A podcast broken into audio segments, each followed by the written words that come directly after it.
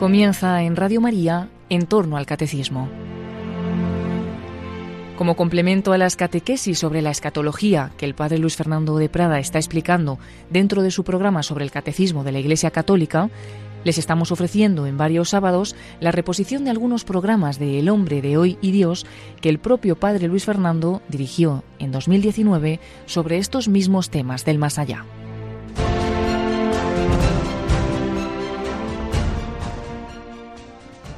La enfermedad anticipa la muerte.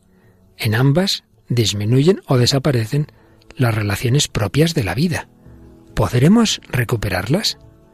Seguimos hablando de muerte y esperanza. ¿Nos acompañas?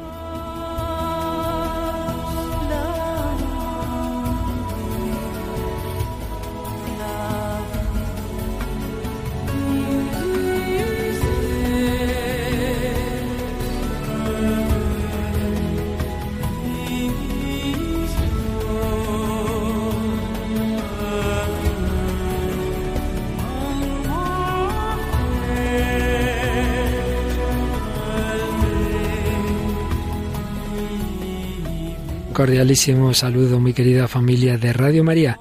Un día más, una semana más, seguimos avanzando por esta gran travesía a través del océano de la esperanza y para llegar a la plenitud de la vida eterna tenemos que pasar por la muerte y purificaciones varias de sufrimiento, pero que vamos viendo cómo no nos quitan, sino que purifican la esperanza.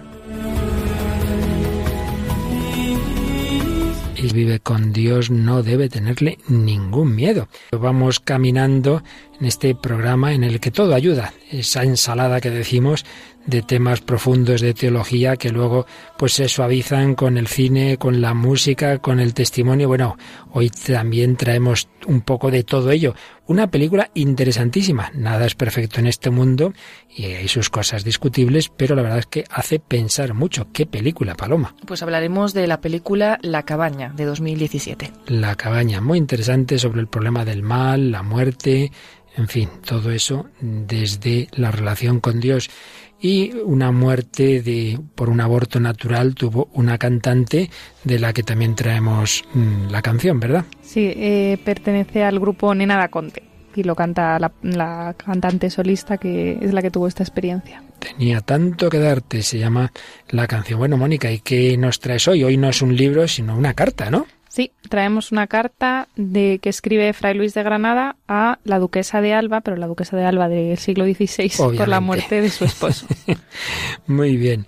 ¿Y el testimonio, Paloma? Pues el testimonio, una vez más, lo sacamos de esta página de Religión en Libertad y es de una joven, una mujer llamada María, que no tenemos muchos más datos, pero bueno, ya eh, escucharemos después el testimonio. Y en el último programa, última hora, ya demasiado deprisa, Mónica nos leyó una poesía que habían compuesto un familiar suyo a la muerte de su abuelo y la, la con más calma la vamos a retomar porque ya me han dicho, oiga, que eso fue muy deprisa, tienes razón, sin prisa. Y bueno, pues esto y mucho más en esta edición 265 del Hombre de hoy y Dios, Muerte y Esperanza.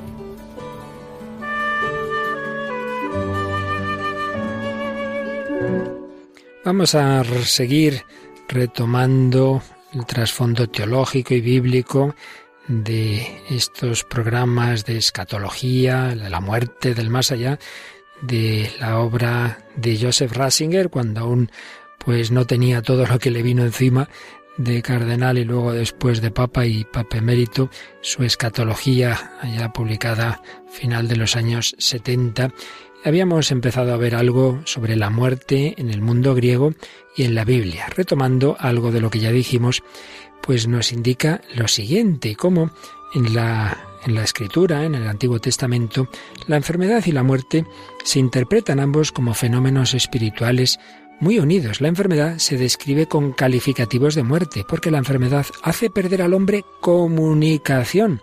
Se ve como destrucción de relaciones de vida.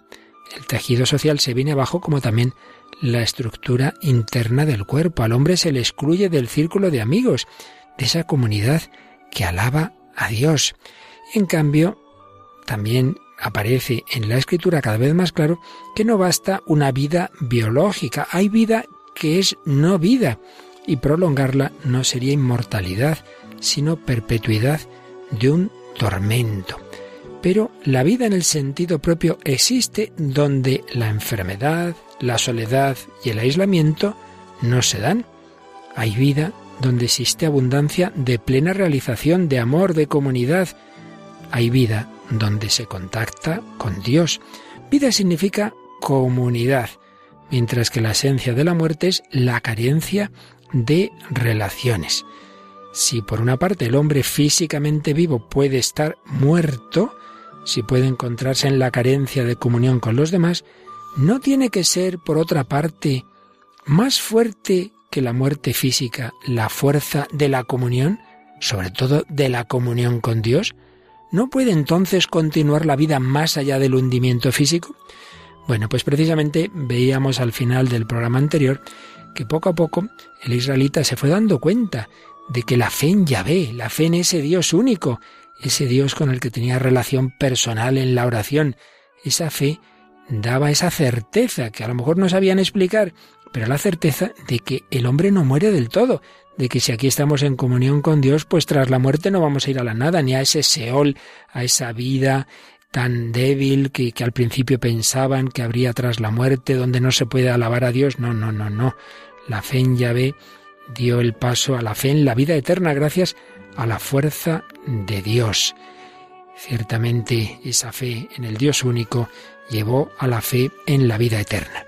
Esto ya lo veíamos el día pasado, pero vamos a profundizar un poco en cómo el problema del mal, el gran problema del mal, del sufrimiento, unido a la muerte, pues fue haciendo reflexionar mucho a todas esas generaciones y eso se fue plasmando en la Sagrada Escritura, en el Antiguo Testamento. Concretamente hay dos libros que mencionamos, pero muy deprisa, Cogelet o Eclesiastes y Job, que tocan este tema.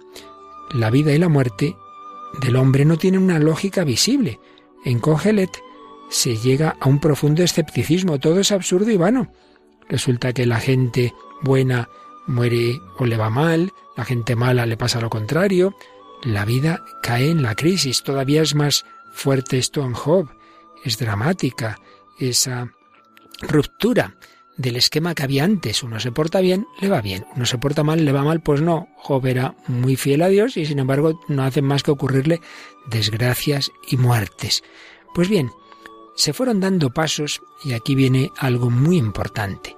Tras la dolorosa experiencia que Israel tuvo en el exilio, aparecen esos cánticos del siervo de Yahvé al final del profeta Isaías, en el llamado Deutero Isaías, Isaías, sobre todo el capítulo 53, vemos en él que en ese siervo de Yahvé la muerte y el dolor no son para él castigos por el pecado, sino el camino de quien pertenece a Dios, y con su sufrimiento el siervo de Yahvé abre a los otros la puerta que da a la vida y en cuanto sufriente se convierte así en Salvador. El sufrimiento por Dios y en favor de los otros puede ser la manera suprema de hacer presente a Dios y de ponerse al servicio de la vida. Enfermedad y muerte ya no son el límite en que el hombre comienza a ser inútil y a carecer de sentido. Inútil también respecto de Dios, al que ya no se podría alabar. No, ya no son el lanzamiento al vacío del Seol. No, sino que, como vimos, eso sí, en los salmos aparece que esa relación del, del salmista, del orante con Dios, no se va a interrumpir ni por el sufrimiento ni por la muerte. En definitiva, se fue llegando a esa conclusión. Si hay comunión con Dios, esa comunión es más fuerte que la destrucción del cuerpo. También hay un texto en la literatura martirial en esas persecuciones que sufren los israelitas. Hay un texto en Daniel, Daniel 12.2, que dice así, Muchos de los que duermen en el polvo de la tierra despertarán, estos para la vida eterna, aquellos para el oprobio, para el horror eterno. Es la formulación más clara de la fe en la resurrección en todo el Antiguo Testamento. Aquellos que han sido fieles a Dios despertarán para la vida eterna. Los que, al revés, hayan estado en el lado del rechazo de Dios, en el lado del rechazo de la verdad y del amor, despertarán, pero para el horror eterno.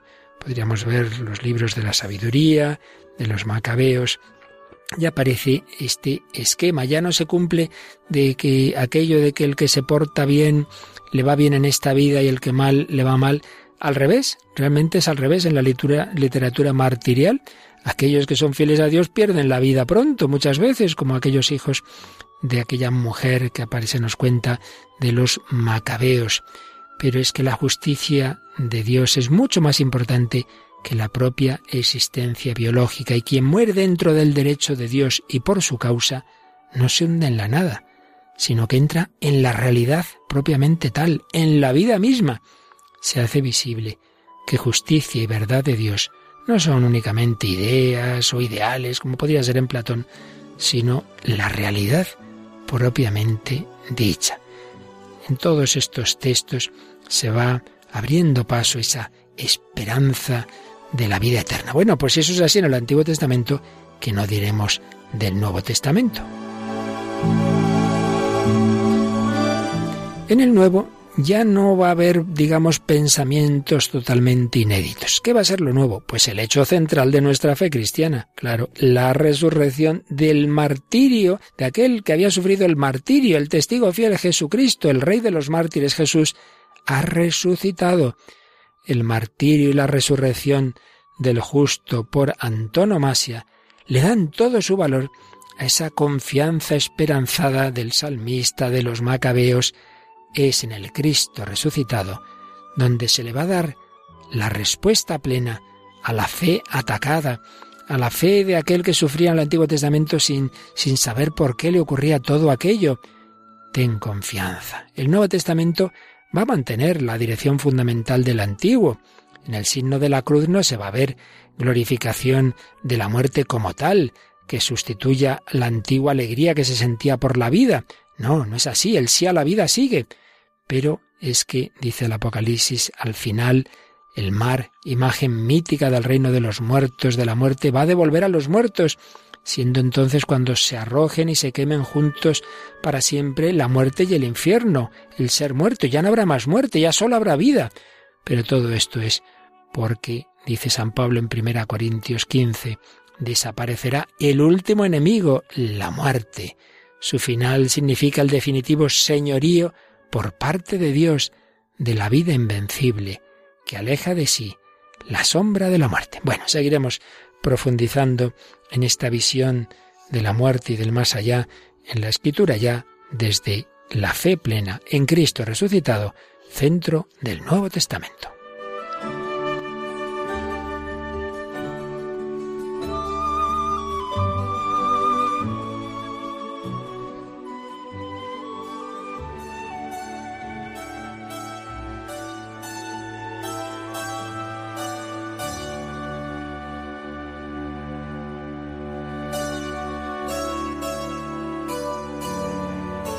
Pues aquí seguimos en Radio María, en El Hombre de Dios, hablando de sufrimiento, muerte y esperanza y vida eterna, con Mónica de Álamo y Paloma Niño y un servidor, Padre Luis Fernando de Prada. Hemos comenzado recordando lo que estábamos viendo de las ideas sobre la muerte y el más allá en el mundo bíblico, según la explicación que nos hacía ya en una obra clásica el entonces joven teólogo Joseph Ratzinger, esa escatología esa certeza que fue cada vez haciéndose más firme en el Antiguo Testamento y por supuesto llega a su plenitud en Cristo que ha pasado por el dolor y por la muerte, pero que ha vencido todo ello con la resurrección y nos promete la victoria definitiva. Pero el problema está ahí, que duda cabe, y uno puede tener la fe, sí, en su vida, en su corazón, en su pensamiento, y llega el momento en que de repente se muere un hijo, o muere ese hermano joven o cualquier otra tragedia y nuestra fe se puede tambalear. Bueno, pues es el tema que está presente en una película reciente. Como siempre que traemos aquí películas no quiere decir que eh, digamos que al 100% estemos totalmente de acuerdo con todo lo que en ella se dice, pero la verdad es que la que hoy traemos que no es católica, es protestante, pero es profundamente cristiana, hace pensar mucho y yo diría que un altísimo porcentaje podemos suscribir las ideas de fondo, aunque bueno, como siempre en estos temas es discutible la manera de representarlas, bueno, no hago más menos. ¿Qué película, eh, de qué película estamos hablando, Paloma? Pues hablamos de la película La cabaña, que es una película del año 2017, dirigida por Stuart Hazeldine, y bueno, además está basada en una novela del mismo nombre, también titulada La cabaña, del autor William Paul Young. Esta película fue estrenada por primera vez en Estados Unidos el 3 de marzo de 2017 y el argumento es que el protagonista, Mackenzie Phillips, sufre de maltrato físico y emocional por parte de su padre cuando es apenas un niño, tiene 13 años. Siendo ya adulto, tiene que afrontar pues esos problemas que tiene de la infancia, pero además se le suma con la desaparición de su pequeña hija Missy, secuestrada y asesinada por un asesino en serie. Este hecho le trastorna completamente a él y a su familia y un día recibe una extraña carta en su buzón y decide regresar a la cabaña donde su hija fue asesinada, creyendo que allí va a capturar al asesino por las pistas que le da esa carta, ¿no? Sin embargo, en la cabaña se encuentra con una sorpresa inesperada, conoce a Jesús, el Hijo de Dios, que lo lleva a una casa junto a un gran lago donde conoce a Dios, a Papá Dios y al Espíritu Santo de Dios. Lo ayudan durante pues el transcurso de la película a ver las cosas de una forma diferente y arreglar pues todo el problema con su familia y poder seguir adelante. Es muy sorprendente, pues eso, que se encuentra con la Santísima Trinidad. Obviamente no vamos a desentrañar aquí la película, es reciente, vale la pena verla. Simplemente vamos a traer a lo largo del programa un par de diálogos donde está clarísimo el problema. El problema que, que, tantas veces se presenta, que aquí hemos abordado en muchísimos programas del mal, del sufrimiento, pero hoy en relación con este tema de la muerte. Este hombre pues dialoga con Dios Padre. No se extrañen nuestros oyentes que en una de las eh, versiones, digámoslo así, Dios Padre aparece representado por una mujer. Y por eso oiremos una voz femenina que representa a papá, es decir, a Dios Padre en otro momento será un hombre. Bueno, no vamos ahora aquí a entrar en, ese tema, vamos a lo que hoy nos interesa, el problema del mal. Oímos ese diálogo entre este hombre dolorido, eh, primero por esa mala infancia, pero sobre todo por el asesinato de su hija, como habla con Dios Padre.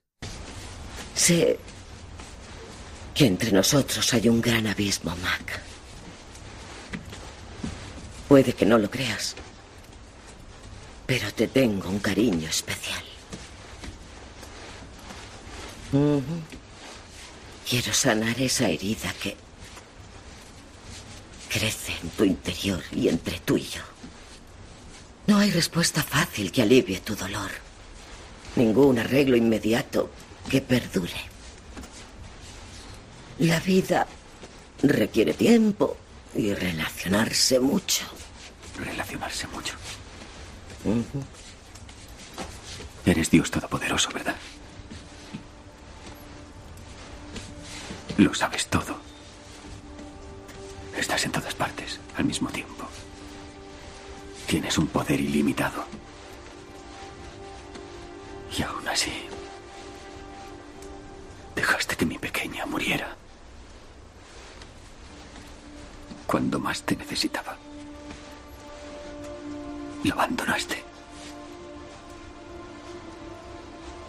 Nunca la abandoné. Si eres quien dices ser. ¿Dónde estabas cuando te necesitaba? Hijo. Cuando lo único que ves es tu dolor, me pierdes de vista.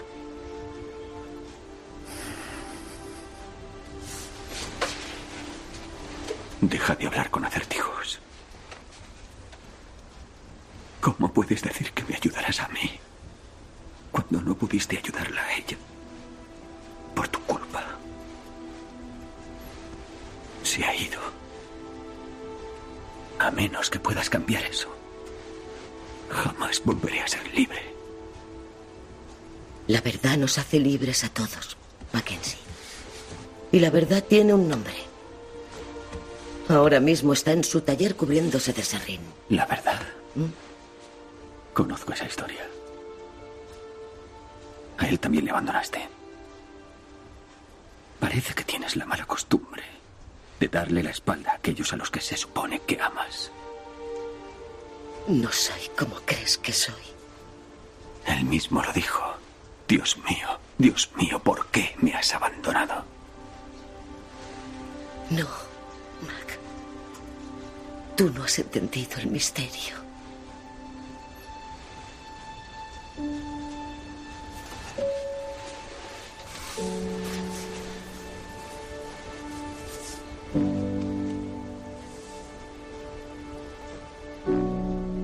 No pienses que lo que mi hijo decidió hacer no nos salió carísimo a los dos.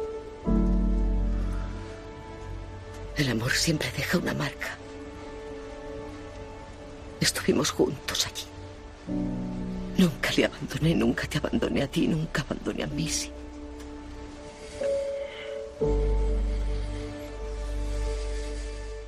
Madre mía, menudo corte hemos oído de la película la cabaña. Mónica, estás aquí tomando notas, muy intrigada. No conocías la película, ¿verdad? No, no, para nadie. Además que toca todos los temas, todos, todos, ¿no? El sufrimiento, el pecado, el, el misterio del mal. Es que realmente eh, hace muy bien, bueno, hace muy bien muchas cosas, pero una de las respuestas es que dice, no es fácil la respuesta y otra parte dice, no has entendido el misterio. Es que es un misterio, o sea, es que el misterio del mal. Y es verdad que a nosotros, o sea, el pecado es verdad que que evidentemente no sabemos las consecuencias que tiene. Vemos las consecuencias que tiene un pecado en nosotros, o sea, que nos afecta, ¿no? En este caso, pues un secuestro, un asesinato, y nos escandalizamos, nos parece muy grave. Pero es muy grave una mentira, es muy grave, no sé, o sea, que la, la, gravedad del pecado, que es, no, no somos capaces, digamos, de, de valorarla de alguna manera, también debe ser un misterio, ¿no? Eso. ¿Y Paloma, en qué te has fijado? Bueno, hay muchísimas cosas, ¿no? Pero por decir alguna, eh, cuando le dice él, si eres Dios Todopoderoso, ¿por qué dejaste que mi hija pequeña muriera cuando más te necesitaba ella, cuando más te necesitaba yo? Dice, pero incluso lo hiciste con tu hijo, ¿no? Que lo abandonaste cuando más te necesitaba. Tienes esa fea costumbre de dar la espalda a los que, a los que amas. Y, al final, pues, eh, primero eh, le dice, Dios le dice, cuando lo único que ves es tu dolor, me pierdes de vista. O sea, por una parte, claro, si estás encerrado en ese dolor no puedes ver más allá de que esa cosa, eso que ha pasado, ese mal, aunque no lo puedas entender, eh, es por algo o va a traer pues un bien a tu, a tu vida diferente. Y luego también la última parte, ¿no? Que es cuando el Dios le dice, siempre estuve ahí, estuve contigo, estuve con tu hija, estuve con, con mi hijo Jesucristo y le enseña la llaga, ¿no? En, que es lo que estábamos también comentando, le enseña la llaga, una llaga en su muñeca, como diciéndole, yo estuve ahí también, no, no es que pase de, de las cosas, ¿no? Ciertamente, comienza por decirle que hay un abismo entre los dos y cuánta gente le ha pasado eso. Se ha separado de Dios a raíz de un gran sufrimiento. A lo mejor decía que tenía fe ya se ve que cuando llega ese momento es que la fe no era tan, tan profunda como para soportar una cruz muy grande. Hay un abismo, el tema no tiene respuesta fácil, hay que darle tiempo, como bien dices Paloma, y si uno se queda encerrado en su dolor, y esto lo vemos en persona, están tan dándose vueltas a lo que me pasa que, es que no pueden ver más allá de ellas, de los demás, ya no lo ven y, y mucho menos mirar hacia Dios y culparle al de todo. Y habla también de dar tiempo y de relaciones, relacionarse, pero muchas veces nos quedamos ahí encerrados. Bueno, pues ese ese problema tan grave de, de perder un hijo, pero que también se puede sufrir de una manera menos traumática, pero bueno, cada uno vive sus sufrimientos de la manera que los vive, también cuando una madre pierde a ese hijo al que esperaba, y es lo que está en la canción Paloma de Nena Daconte, ¿verdad? Sí, es la canción Tenía tanto que darte, que bueno, fue muy famosa en el momento de su lanzamiento el videoclip, por ejemplo, en YouTube ha sido visto más de dos millones de veces. Y lo que parece ser es que ella dedica esa canción pues a un aborto que tuvo natural, ¿no? Luego también se le ha visto muchas veces eh, participar en, manifestaciones, en marchas pro vida y demás, defendiendo la vida. Y bueno, ella es May Meneses, que es la cantante de este grupo, Nena da Conte, que al principio estaba eh, ella, que era la líder y voz y compositora del grupo, junto con el músico Kim Fanlo, y luego se separaron y sigue en solitario. Y bueno, esta es una de, sus canciones y como digo, una de las más conocidas también. Pues escuchamos, tenía tanto que darte de Nena da Conte. Prometo guardarte en el fondo de mi corazón. Prometo acordarme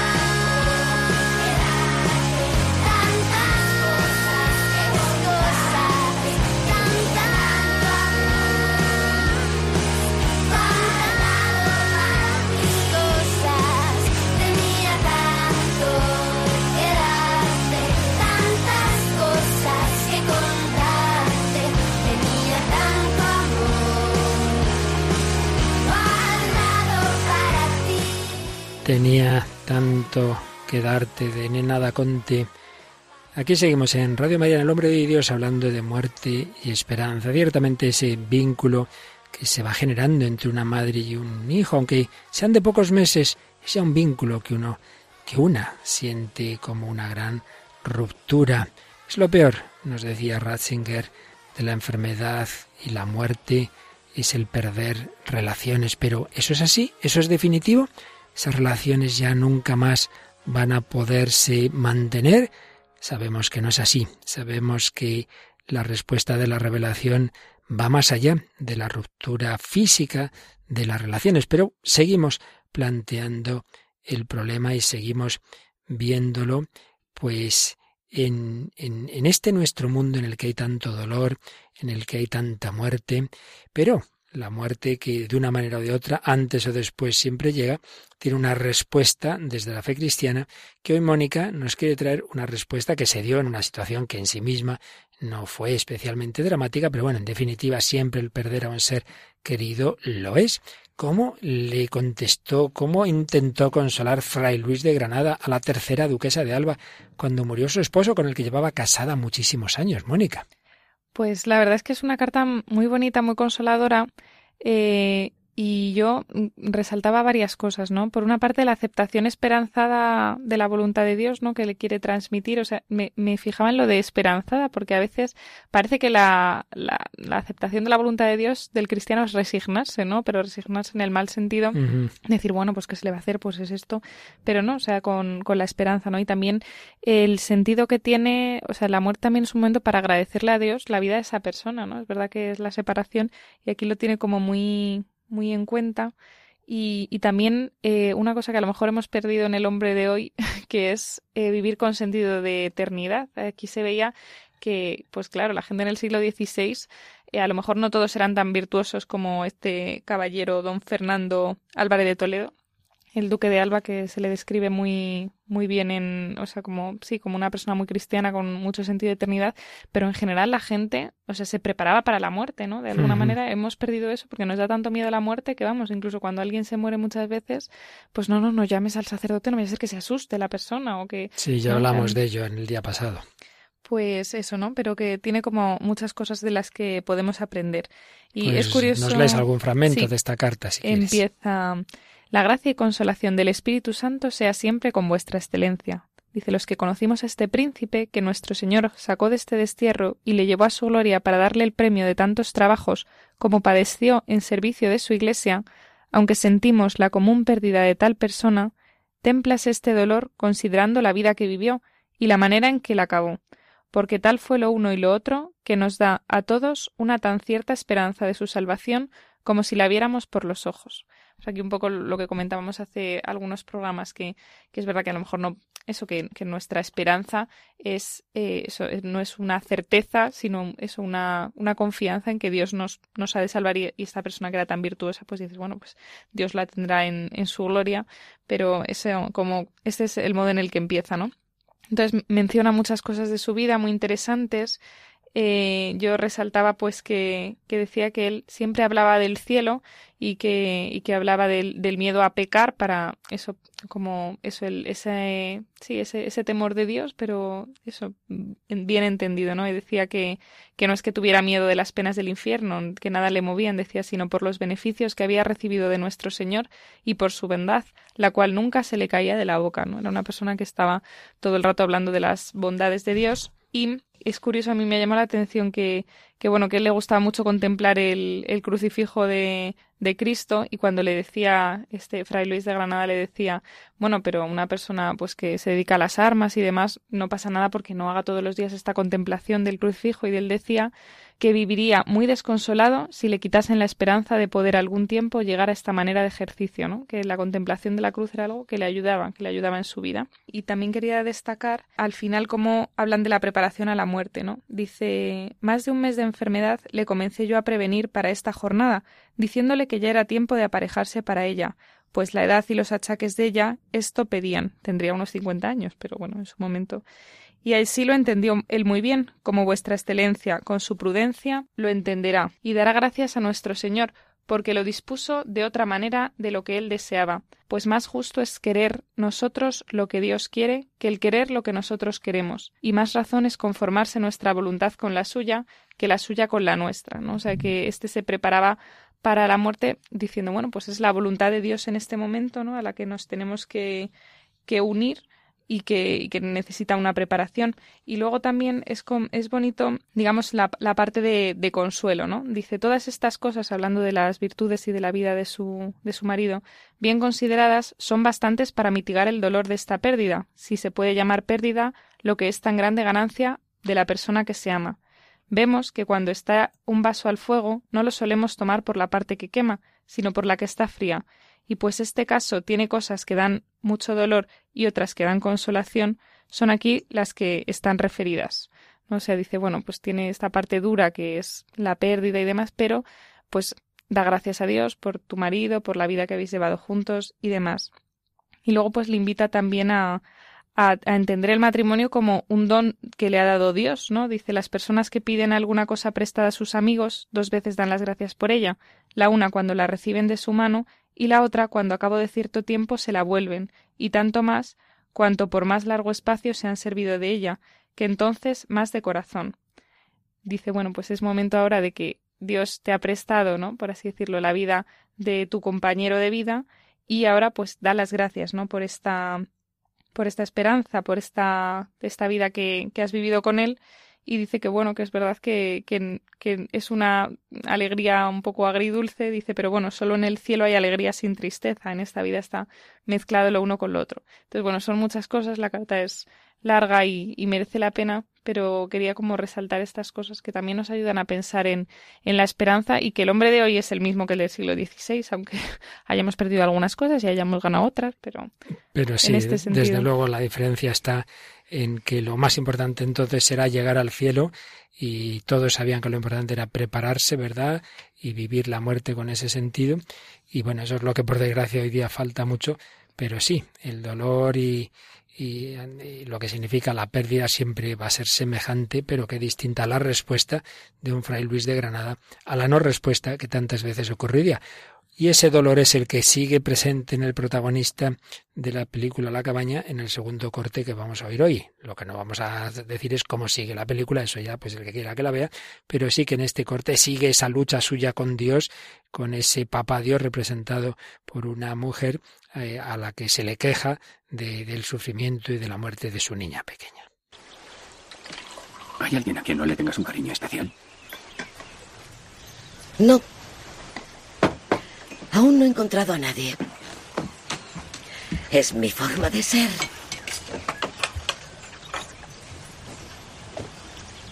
¿No te enfadas jamás? Sí, claro. ¿Y qué padres no? Y ahí es donde empieza tu temida ira.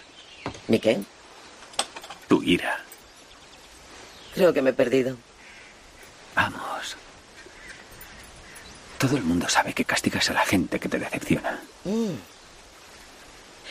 No. No necesito castigar a nadie. El pecado ya es un castigo en sí mismo. Por muy difícil que te resulte aceptarlo, estoy en medio de todo aquello que vosotros consideráis un desastre, trabajando por vuestro bien. Eso es lo que hago. ¿Cómo puedes decir eso? Con todo el sufrimiento que hay en el mundo. ¿Qué bien puede haber en que una niña sea asesinada a manos de un monstruo despiadado? Quizá tú no causes esas cosas, pero tampoco las impides. Mackenzie, intentas darle sentido a tu mundo basándote en una visión muy incompleta. Es como interpretarlo todo a través de tu dolor. El único defecto de tu vida es que no crees en mi bondad. Y está ahí. Y si me conocieras y supieras lo mucho que te quiero, incluso no comprendiéndolo todo, sabrías que solo pretendo aportar cosas buenas a tu vida. Y entonces confiarías en mí. ¿Confiar en ti? ¿Por qué iba a hacer eso? Mi hija está muerta. Nada de lo que digas puede justificar lo que le pasó. Pues un nuevo corte duro de esa película La cabaña, bueno, donde vemos ese hombre que dice, sí, sí, muchas teorías, pero mi hija ha sido asesinada y tú lo has permitido. Bueno, bueno, que, resaltamos, profundizan ideas del corte anterior, pero nos va dando nuevos matices. Sí, pues a mí me llaman la atención muchas cosas, ¿no? Por otra parte, esa idea de que, de que el sufrimiento eh, el sufrimiento personal nos oscurece la bondad de Dios, ¿no? O sea, nos hace ver incompleta, incompleta la realidad. Claro, bueno, ya la vemos incompleta por nuestra perspectiva, pero aún más nuestro sufrimiento que nos hace no poder salir. Y bueno, que, que, el que es que es una realidad muy grande lo de que se ha muerto su hija. O sea, eso no lo puede olvidar por mucho que, que por muchas palabras, ¿no? Tiene que vivirlo, tiene que encontrarse con Dios y, y, y, no encontrará la justificación nunca, ¿no? De decir, ¿y esto por qué? Pues no hay una respuesta. El gran problema está en que no crees en mi bondad, aunque no entiendas todo, te da motivos para que te fíes de mí. ¿Qué te has fijado tú, Paloma? Sí, justo en eso, cuando le dice, es que si creyeras en mi bondad, en que yo te amo, ¿no? Aunque alrededor tuyo haya una una desgracia tan grande, aún así creerías en que algo bueno quiero sacar de todo esto, ¿no? Pero claro, tu problema es que no, no crees en mi bondad y luego vuelve a insistir un poco en que interpreta todo lo que ocurre a su alrededor a través de su dolor y que así pues es imposible entenderlo. Así es. Bueno, pues esto que está en una película es lo que ha ocurrido realmente a una persona cuyo testimonio nos traes también hoy, ¿verdad, Paloma? Sí, es uno de estos testimonios, como decíamos al principio del programa, que rescatamos de Religión y Libertad. Y bueno, es María, que es también un ejemplo de cuando la fe vacila ante la desgracia. El 20 de junio del año 2012, dos de los hermanos de María sufrieron un accidente de coche en Estados Unidos. Su hermano Pierre, de 40 años, era además padre de cuatro hijos y murió en el acto, en el accidente, y el otro hermano, de 36 años, padre también de cuatro hijos, quedó gravemente herido. Ello supuso para mí, dice María, un gran momento de duda, de vacío abismal, de pérdida completa del sentido de la vida, de temor al futuro. En aquella época yo creía en Dios, había recibido una buena formación cristiana y era practicante, esa prueba me hizo perder la fe que yo tenía hasta entonces, porque Dios me pareció indiferente o ausente ante esta terrible experiencia. La misa dominical, a la que iba con su familia normalmente, se convirtió entonces en un momento molesto en el que pues volvía una y otra vez la cuestión de eh, Dios realmente está ahí, existe, y ante esa cuestión le invadía una oleada muy grande de tristeza. Aún así, pues eh, iba a misa y se llevaba ese mal trago porque no quería separarse voluntariamente de, su familia, que sí que, iba a misa todos los domingos. Y a pesar de, ello, pues al, ir allí también se veía más entristecida al verse rodeada de gente feliz en la iglesia, que eso se le hacía muy difícil. En el verano de 2014, sus hijos y su marido quisieron participar en un encuentro cristiano. Entonces, bueno, ella les acompañó. Llegamos a aquel lugar, dice, donde una masa de gente cantaba, alababa y aplaudía. Esa alegría me resultaba insoportable y pensaba, no es posible, nadie de ellos ha debido de vivir nada tan triste como lo que he vivido yo, porque si no, pues no estarían aquí con esta alegría, ¿no? Desbordante. Ese primer día, un sacerdote dijo que todo el mal que nos llegaba a nuestra vida, de ese mal Dios podía obtener un bien mayor, pero eso, ante la desdicha que, le había pasado a ella, pues era inadmisible, no podía entenderle. Entonces buscó a este sacerdote para verle y hablar con él, pero no pudo recibirle hasta tres días después. Dice que esos tres días fueron de gran tristeza y soledad, a pesar de toda la gente que había allí, pero ella se sentía sola. El día de la cita se encontró con este sacerdote y lloró todo el rato, se sentía abrumada por el cansancio, no podía avanzar, estaba como agotada por la lucha que llevaba, no podía casi ni hablar, pero poco a poco comenzó la conversación con el sacerdote, le contó su historia y le explicó pues que esa alegría que tenían los demás le agredía, porque la ausencia que ella tenía de Dios desde hace dos años pues no le parecía eh, explicable ¿no? que todas esas personas de ahí estuvieran tan alegres. El sacerdote le tranquilizó mucho, le insistió en que Pierre, su hermano, estaba presente, pero en la otra vida, y le hizo también comprender que si seguía mirando al pasado y seguía pues en ese dolor, no, aún así no iban a devolverle a su hermano y que lo único que le hacía eso era impedirle avanzar en, su vida. Volvió también sobre esa frase que había dicho tres días antes, Dios quiere nuestro bien y no ha creado el mal, puede sacar un bien de cualquier historia por horrible que sea. En el momento del perdón de los pecados, porque esto lo hizo dentro de una confesión, la niebla que pesaba sobre mí, dice María, como una capa de plomo desde el accidente de mi hermano, se disipó de golpe con una dulzura infinita. Me invadió una paz profunda. Sentí realmente que Jesús estaba ahí, en mí, y que me amaba personalmente, me amaba desde siempre y siempre había estado conmigo en mi camino de duelo, de momento, de golpe, me sentí reunificada, mi espíritu, mi cuerpo y mi corazón estaban unidos y tenía una sensación de completitud increíble, muy tranquilizadora. Recibí una alegría profunda que no había tenido antes y se llenó de ganas de, de amar. Ahora mismo nada le da miedo, dice que Jesús está ahí, que siempre está con ella, que la vida continúa con sus pruebas, sus dificultades, pero que esa presencia y esa paz interior le acompañan desde entonces, desde ese momento de conversación y de confesión con ese sacerdote, Dice, mi fe se ha hecho más encarnada, vivo en relación con un Dios vivo, y quiero compartir con todos esta esperanza que habita en mí desde entonces y que me impulsa a abandonarme y a confiar en Dios. Cada día insisto en esta oración. La vida sin ti es invivible. Haz, Señor, que jamás me separe de ti. Bueno, pues qué mejor respuesta al problema que estamos viendo hoy que este testimonio.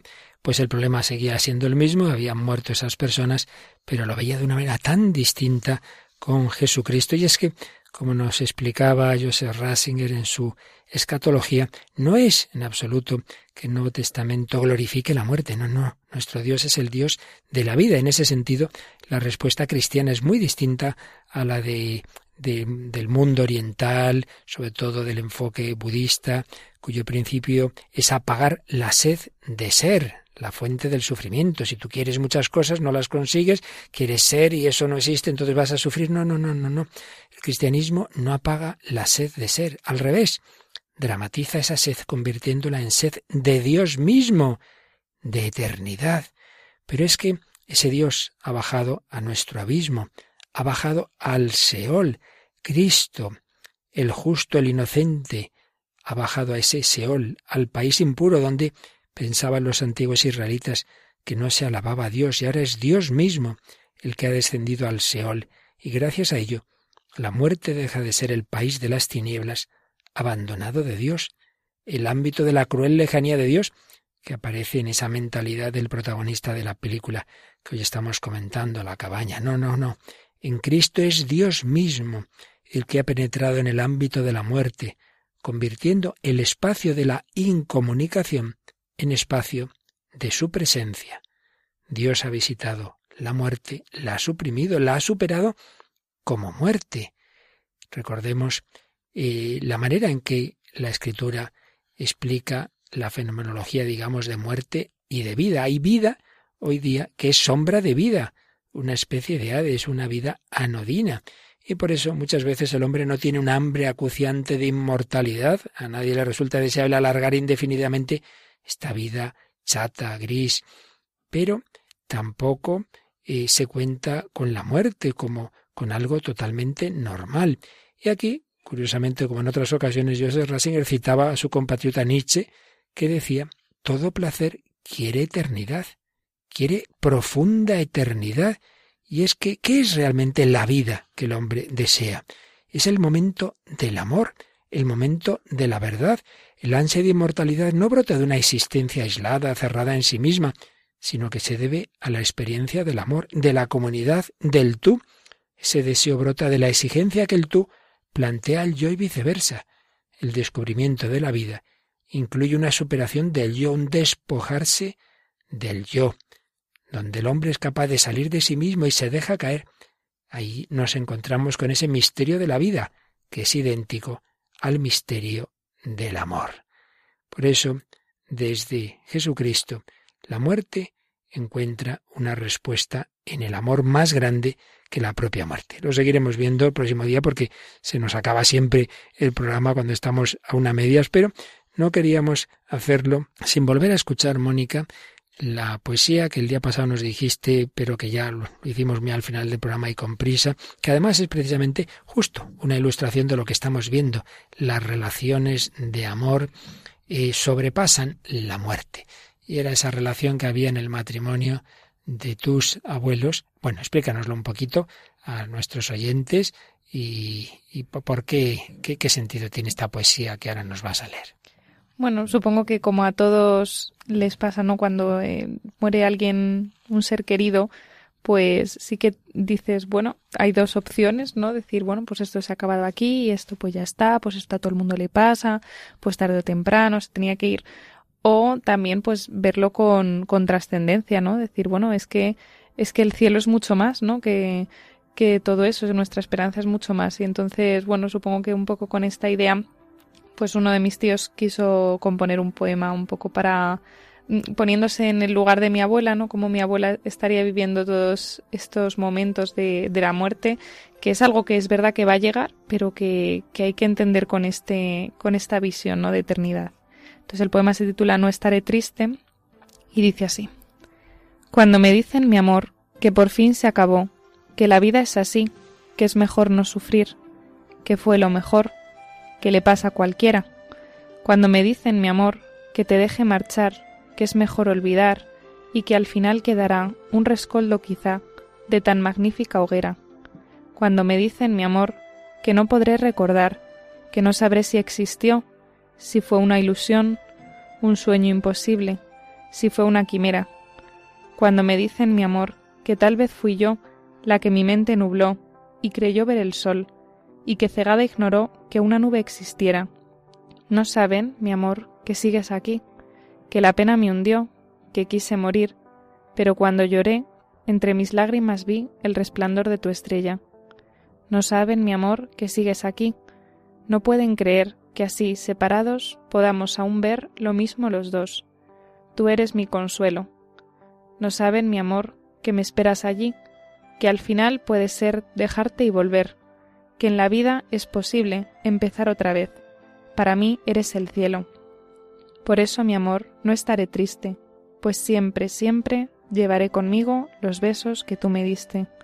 No estaré triste, pues siempre te veo cuando miro a los hijos que tú me diste.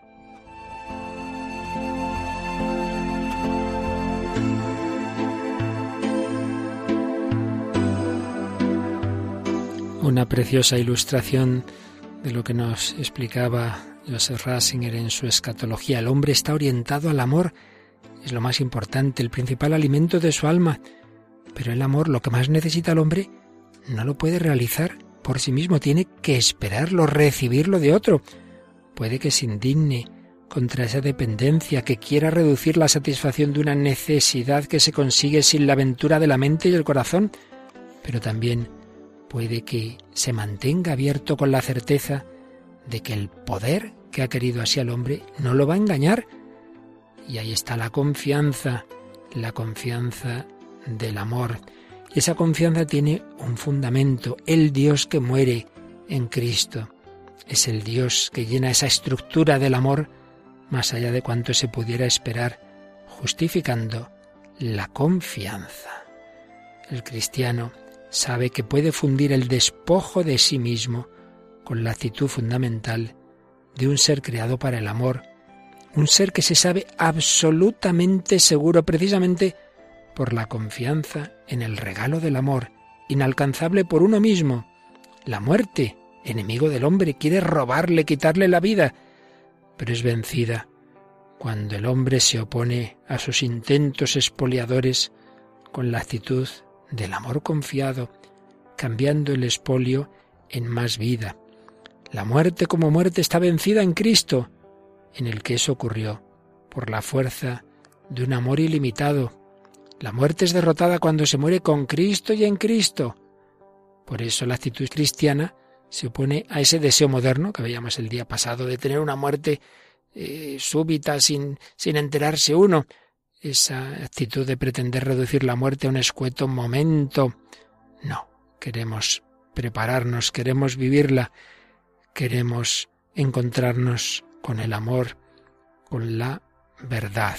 La verdad existe y nos ha contestado.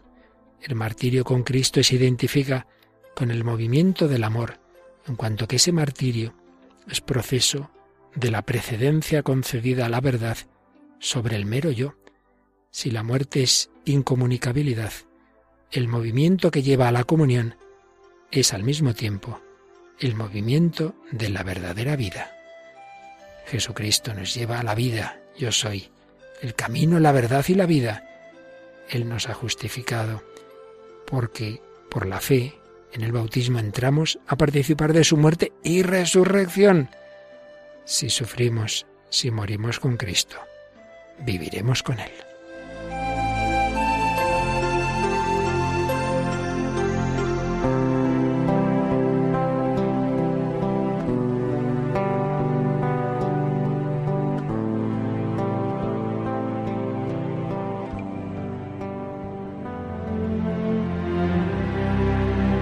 Así finaliza en Radio María en torno al catecismo. Como complemento a las catequesis sobre la escatología que el padre Luis Fernando de Prada está explicando dentro de su programa sobre el catecismo de la Iglesia Católica, les estamos ofreciendo en varios sábados la reposición de algunos programas de El hombre de hoy y Dios que el propio padre Luis Fernando dirigió en 2019 sobre estos mismos temas del más allá.